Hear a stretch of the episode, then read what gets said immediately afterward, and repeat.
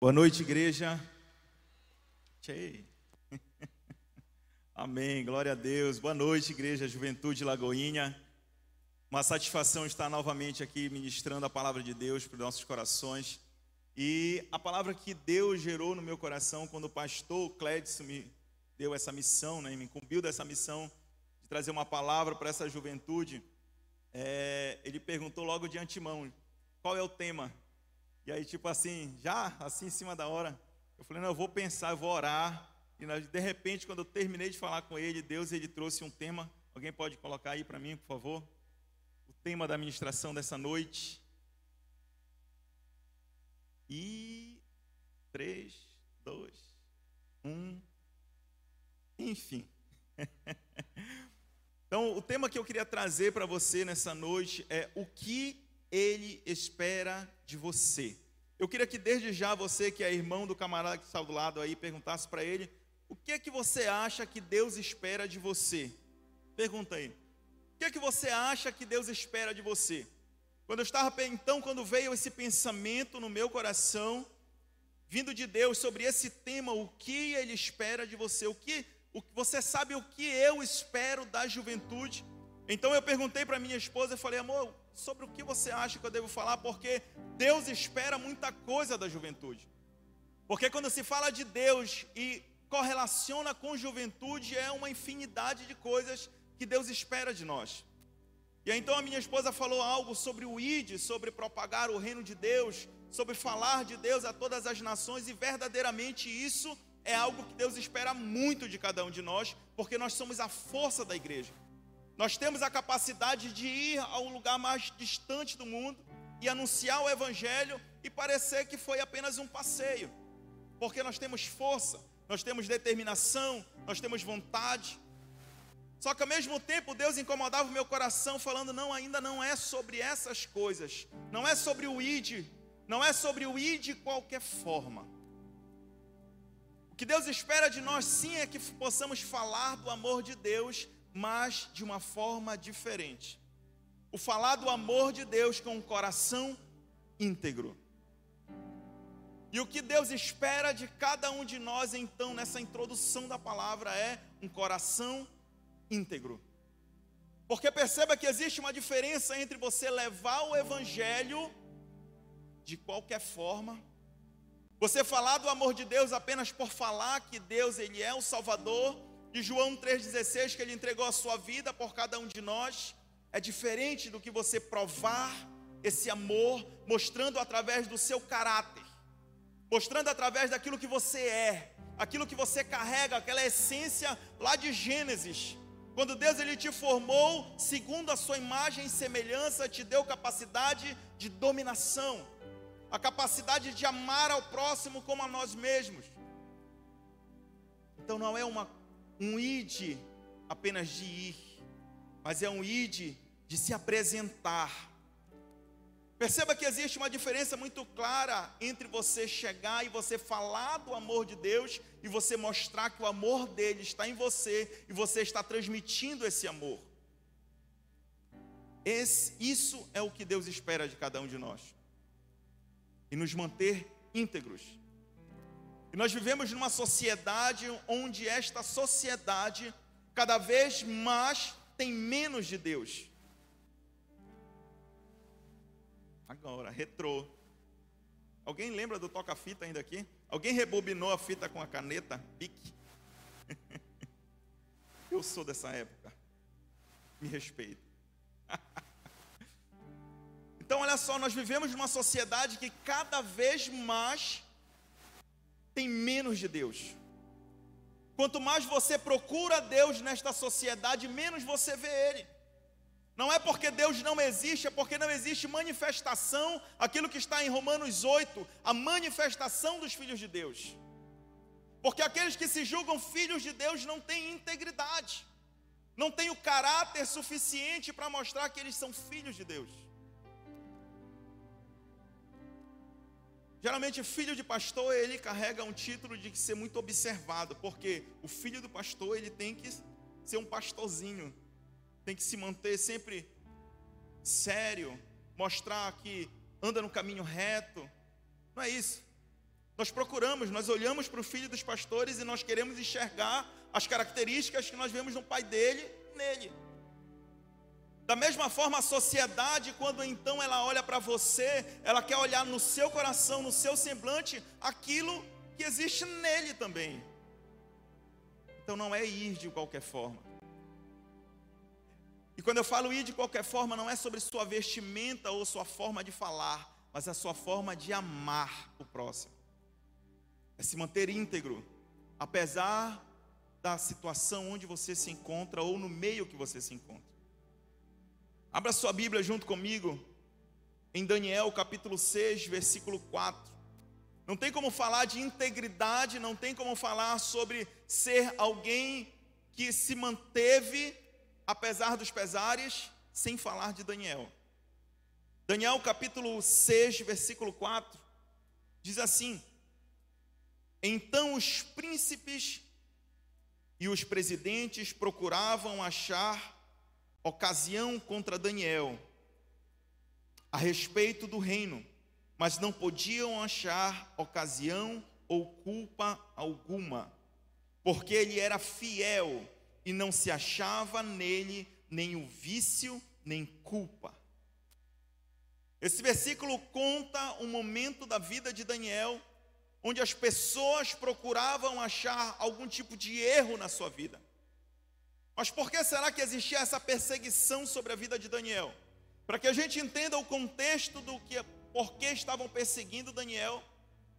A Bíblia fala aqui que o rei Dário, ele organizou entre os príncipes, entre as autoridades, escolheu 120 principais, 120 líderes na Babilônia.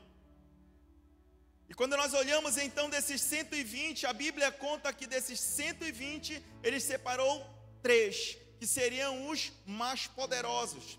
Seriam aqueles que iriam organizar, gerir, direcionar aqueles 120. Perceba que fazer parte dos 120 líderes daquela nação, que era a maior nação da época, já era algo grandioso. Então ele separou três. Desses três, ele separou um que seria o maior dos maiores. E esse foi Daniel. Mas o porquê será que entre todas tantas pessoas, por que será que em milhares e milhares de pessoas que existiam na Babilônia, que eram filhos de Babilônia, pessoas que nasceram, cresceram, pessoas que tinham sim parentes influentes em Babilônia, por que será que Daniel, um ex-escravo, foi escolhido então para ser o maior de todos? A resposta é muito simples, porque a vida de Daniel era um testemunho. E o que é interessante é que Daniel já se encontrava há 60 anos naquele lugar. Por 60 anos, então, ele lutava contra uns manjares, por 60 anos, ele lutava contra as, a cultura daquele lugar. 60 anos inserido na Babilônia. 60 anos inserido no mundo corrupto. 60 anos inserido no meio de pagãos, pessoas que adoravam outros deuses, e por 60 anos se manteve íntegro. Porque ele entendia que não era o local que ele estava, mas sim aquilo que ele carregava. Talvez você possa olhar para mim, você jovem, você possa olhar para mim e falar, pastor, porque o Senhor não sabe onde eu moro, não sabe onde eu vivo, não sabe as pessoas que me cercam. Mas eu quero dizer para você que eu não sei onde você mora, nem onde você vive, nem as pessoas que te cercam. Mas aquele que te criou, aquele que te formou, aquele que planejou a sua vida, ele sabe muito bem da capacidade que você tem de se manter íntegro. Ele conhece a sua vida. É por isso então que ele espera algo de você. É por isso que o título traz uma pergunta: o que que ele espera de você? Ele espera que você seja aquilo que ele formou que você seja, que você fosse. Ele te formou para ser um dominador. Ele te formou para ser um jovem audacioso. Ele te formou para mudar toda uma sociedade. Quando Romanos 8 fala sobre uma natureza, uma criação que esperava a manifestação dos filhos de Deus. É como se a palavra falasse: olha, existe uma sociedade inteira ao teu redor, existe um povo inteiro aqui em Belém do Pará, em Ananideu, em Castanhal e Quaraci. Existe uma sociedade inteira no estado, no país, que espera com ardente expectativa que você entenda quem você é e se manifeste. E se você continuar lendo esse versículo, você vai ver que a manifestação dos filhos de Deus serviria não somente para a glória de Deus, mas para a glória sua também. Que coisa incrível! Deus então, Ele espera que eu me manifeste, eu seja aquele agente de transformação, aquele que se manteve íntegro apesar dos pesares, apesar da, da internet tentar me mostrar o contrário. Apesar das pessoas, meus amigos, tentarem me mostrar o contrário, eu vou me manter íntegro. Então, no momento certo, eu vou me despertar e vou então me manifestar. Quando eu olho para o Legacy, eu vejo um grande potencial de transformadores da sociedade. Legacy está nas faculdades, Legacy está nas ruas, Legacy está nos ribeirinhos, Legacy está dentro de casa, Legacy está em todas as esferas da sociedade. Perceba onde Deus ele quer nos colocar. Ele não quer que você seja levantado apenas para ser um pastor de altar. Não pense você se é gerado no seu coração, ah, o meu sonho de consumo, então eu vou orar, eu vou fazer um curso de teologia porque eu quero ser um pastor. Não. Faça sim tudo isso, mas que para que você seja um agente de transformação. Porque a palavra que eu estou pregando aqui, se não fosse a internet, eu estaria alcançando aqui cento e poucas pessoas. Mas através do seu testemunho, lá na sua rua, na sua casa, na sua vida, na sua faculdade, você vai alcançar pessoas que talvez não poderão ser alcançadas através de um pastor. Assim foi com Daniel. Daniel era um escravo. Ele sabia quem ele era. Eu sou um judeu e eu preciso manter a minha integridade. Eu preciso entender quem eu sou, independente se eu estou em Babilônia ou não. E lá em Babilônia, ele fez com que, através daquele ato na fornalha, então uma nação inteira se curvasse. Você está conseguindo entender o que, que Deus espera de cada um de nós? O nosso caráter manter um caráter firme, fez com que uma nação inteira se rendesse a Deus. Não foi um profeta que foi enviado lá para falar de Deus. Não foi o próprio Deus que se manifestou e começou a falar através de alguém, não. Foi o caráter, foi a característica, foi a personalidade de filho de Deus, a personalidade de alguém que carrega a imagem e semelhança de Deus, que fez com que aquele local fosse transformado. Qualquer pessoa poderia ser escolhido para ser o maioral, o principal dos principais. Nós sabemos que a política ela funciona assim. Se você é filho dele, você tem 90% de chance de estar lá na frente, tendo capacidade ou não. E o rei poderia fazer isso, mas ele preferiu colocar alguém íntegro. Todo nós, todos nós conhecemos a história de José. José também era um estrangeiro onde ele estava, no Egito. Qualquer pessoa poderia ser o segundo depois do Faraó, mas a integridade, mas o caráter, o comportamento, a forma de falar, a forma de agir, a forma de se comportar diante das adversidades, mostrou que qualquer um daqueles não tinha capacidade, mas aquele estrangeiro, ele tinha capacidade. Eu anotei aqui o que é a diferença entre o que é integridade. Integridade significa completo, solidez ou estado de ser inteiro. O que é ser íntegro? Ser íntegro é ser completo. Eu tenho plena percepção de que você não é um ser mediano. A palavra de Deus diz que nós somos mais que vencedores. A palavra de Deus diz que nós temos capacidade que um mínimo de fé possível poderíamos mover montanhas. Temos capacidade tal de sermos chamados co-herdeiros em Cristo. Eu tenho plena convicção que Deus ele não te chamou, ele não te formou, ele não fez com que você viesse até a frente deste altar ou qualquer outro altar para aceitar a Jesus, unicamente para que você ficasse sentado, olhando, esperando que algo pudesse acontecer. Ele tem plena convicção de que você é completo. Ser íntegro é ser completo. Ser íntegro é ter convicção de quem você é de forma completa. Eu quero dizer para você que Deus ele não olha para aquilo que você tem. O pastor falou aqui agora há pouco na hora da palavra de oferta. Não é aquilo que você coloca, mas é a forma que você apresenta. Se você for olhar para a vida de Jó, queria que você lesse junto comigo Jó, capítulo 2, versículo 3. Jó, capítulo 2, versículo 3.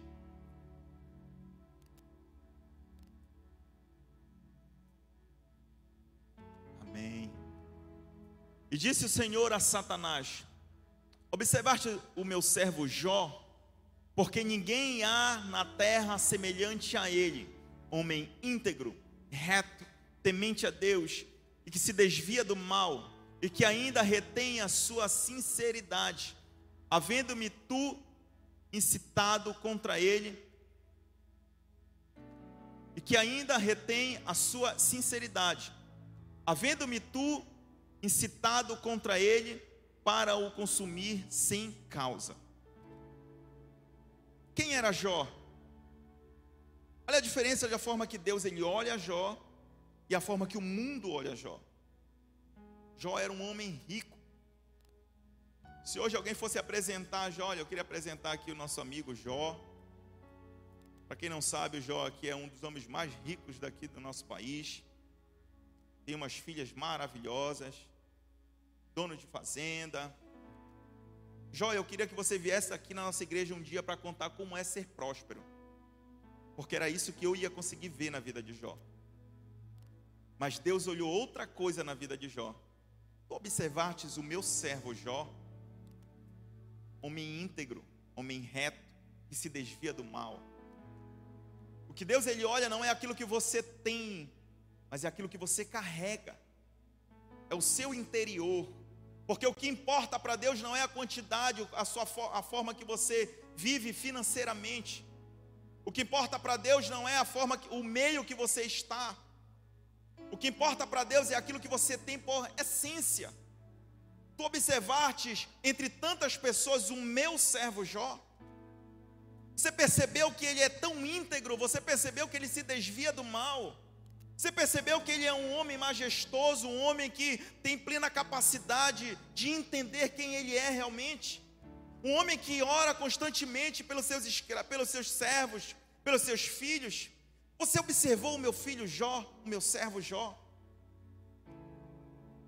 O que Deus então ele procura essa manifestação dos filhos de Deus é a manifestação de caráter. Você observou o meu servo Cledson? Você observou o meu servo Leleu? Você observou minha serva Jamile? O André? Dá para falar de todo mundo aqui? Você, meus servos. Pessoas íntegras, pessoas corretas, pessoas que se desviam do mal, pessoas que entenderam quem eles são realmente, pessoas que entenderam que mesmo estando em Babilônia, entendendo que mesmo estando no mundo corrupto, fazem parte, entendem, podem bater no peito e falam: Nós fazemos parte de uma geração que não se corromperá. Eu queria que você colocasse a mão no seu coração e falasse isso, declarasse isso sobre a sua vida. Nós fazemos parte de uma geração que não se corromperá. O mundo pode se corromper, as pessoas podem tentar nos corromper, Podemos estar inseridos em Babilônia, mas nós fazemos parte de uma geração que não se corrompe. Uma geração que entende que através do nosso testemunho, através da nossa forma de amar, através da forma que nós pregamos o Evangelho, pessoas serão transformadas. Tu observastes o meu servo Jó? Isso é uma característica dos servos de Deus. Se você for olhar Enoque, a Bíblia não fala muita coisa sobre Enoque, mas fala algo principal. Ele andou com Deus. Por isso então Deus o levou para si. Se você for olhar para Moisés, Moisés da mesma forma, Moisés viveu 40 anos dentro de um deserto, cercado de pessoas que viviam reclamando, que viviam questionando. Quem já não andou com pessoas assim? Ah, isso não vai dar certo, não tem como vencer. Vamos de, vamos voltar, vamos morrer lá no Egito, que é melhor do que morrer aqui. Não estou falando de 40, 50, 100 pessoas, eu estou falando de milhares de pessoas milhares de pessoas buzinando no seu ouvido, falando: Olha, não tem jeito, ele não vai cuidar de nós, nós vamos morrer aqui. Será que milhares de pessoas estão errados, Moisés, e só você está certo? Sim. O mundo está errado e nós estamos certos, porque nós sabemos quem somos. Somos jovens que Deus levantou para transformar essa região. Somos o que aquilo que a natureza que está com ardente expectativa esperando. Somos os filhos de Deus e precisamos nos manifestar. Precisamos levantar as nossas mãos, enrolar as nossas mangas, caminhar e falar do amor de Deus através do nosso caráter, através daquilo que nós carregamos. Esses somos nós, como Enoque, como Moisés, como Daniel, como Jó, que não se corromperam. Talvez você possa olhar para a sua vida, já ter ouvido de alguém, recebido uma proposta para tentar se corromper, moralmente, sexualmente. Não faça isso. Coloque a mão no seu coração e diga para Ele. Todas as vezes que alguém chegar com você e falar uma proposta para que você seja, seja corrompido, você precisa então ser convicto, assim como Pedro diante do sinédrio, a ponto de ser morto. Não podemos de deixar de falar daquilo que temos visto e ouvido. Existe uma natureza inteira esperando a manifestação daquilo que está dentro de mim para haver transformação no mundo. Você, aos seus 22 anos, você, aos seus 15 anos, aos seus 30 anos, você é a resposta para a vida de alguém. Quando você se corrompe, não é apenas uma vida que está sendo ceifada, caminhando para o inferno, são várias vidas que você poderia transformar. São muitas pessoas que estão a uma natureza, uma criação inteira, esperando que você se manifeste.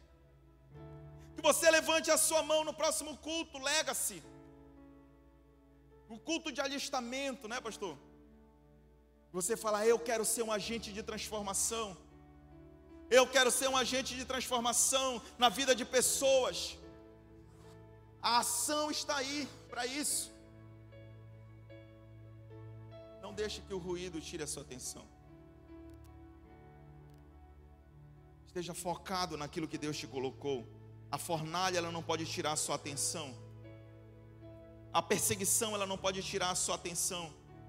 Você precisa estar focado aquilo que você tem que fazer, aquilo que Deus colocou no seu coração, aquilo que Deus está te impulsionando para fazer, faça, independente daquilo que falam, independente de milhares de pessoas no deserto falando para você parar, independente de milhares de pessoas querendo te perseguir, independente de onde você está, mantenha o foco. Eu sou jovem, sou destemido, sou audacioso, sou um dominador. Deus me chamou para ser um agente de transformação e serei. Fique de pé.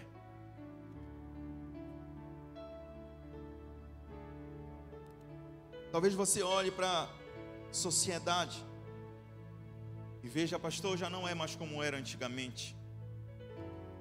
Antigamente existiam muitos milagres, maravilhas, e hoje já não vimos mais. Porque o caráter do coração é uma condicional. para que haja a manifestação de Deus. Em 1 Reis, capítulo 9, versículo 4, para que nós possamos encerrar esta palavra. 1 Reis, capítulo 9, versículo 4.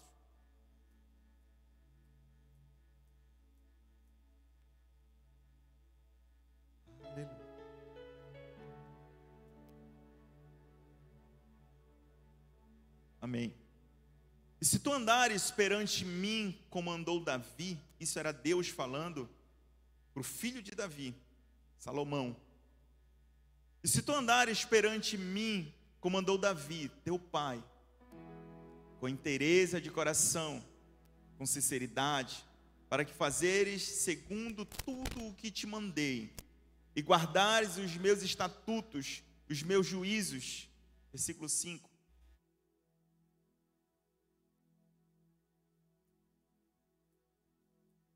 Então confirmarei o trono de teu reino sobre Israel para sempre, como falei acerca de teu pai Davi, dizendo: Não te faltará sucessor sobre o trono de Israel.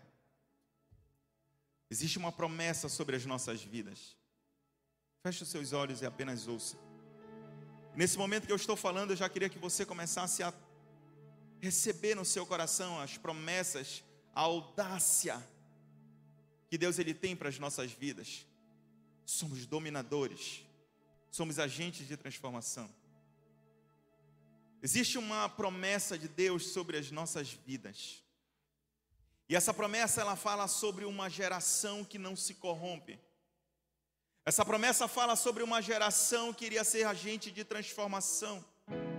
Essa promessa fala sobre um povo escolhido, um povo santo, sacerdócio real, nação santa essa promessa fala sobre uma geração então que iria se manifestar, porque existia uma natureza inteira clamando, esperando. E quando houvesse essa manifestação, haveria glória, haveria graça, haveria transformação. Assim como foi a promessa sobre a vida do trono, reinado de Davi, que Deus falava então que não haveria sucessor, haveria sempre um sucessor, haveria sempre alguém sentado, alguém da linhagem dele. Então, quando então o seu filho começa a reinar, Deus ele fala para ele: sim, existe uma promessa sobre a sua vida, existe uma promessa sobre a sua geração, mas você precisa manter o seu coração íntegro, você precisa entender que você precisa se desviar do mal. Então, aquela promessa que fiz para o teu pai vai recair sobre a sua vida. Fazemos parte de uma promessa, jovem. Fazemos parte de uma geração, então, que foi tratada, trabalhada, que foi lapidada, para então manifestar a glória de Deus. Nunca o mundo foi tão precisado, nunca o mundo padeceu tanto. Nunca o mundo precisou tanto de pessoas com caráter, com boa índole. Nunca o mundo precisou de pessoas tanto de pessoas como nós. Nós não podemos nos calar, nós precisamos nos manifestar. A sua vida, você na sua faculdade, você no seu trabalho, você na esfera que o Senhor te colocou, Deus ele quer te levantar para ser o agente de transformação. Seja o manifestar de Deus. Talvez eu esteja falando com pessoas que no decorrer da caminhada em Babilônia, perderam o foco. Mas eu quero dizer para você que você está em Babilônia, mas você não é de Babilônia. Uh! Aleluia! Você pode estar inserido no mundo corrupto, mas você não é corrupto. Você é filho de Deus. E se você entende isso, você precisa voltar para os caminhos do Senhor. O mundo ele não pode te tragar, o mundo não pode te dominar, porque você que é o dominador. Babilônia não vai te corromper. Babilônia não é o nosso lugar. Nós estamos inseridos em Babilônia porque Deus achou em nós um coração sincero, porque Deus quer achar no nosso coração um coração reto para mudar Babilônia, para fazer com que Belém do Pará seja uma nação santa. Foi para isso que Deus ele te levantou, jovem.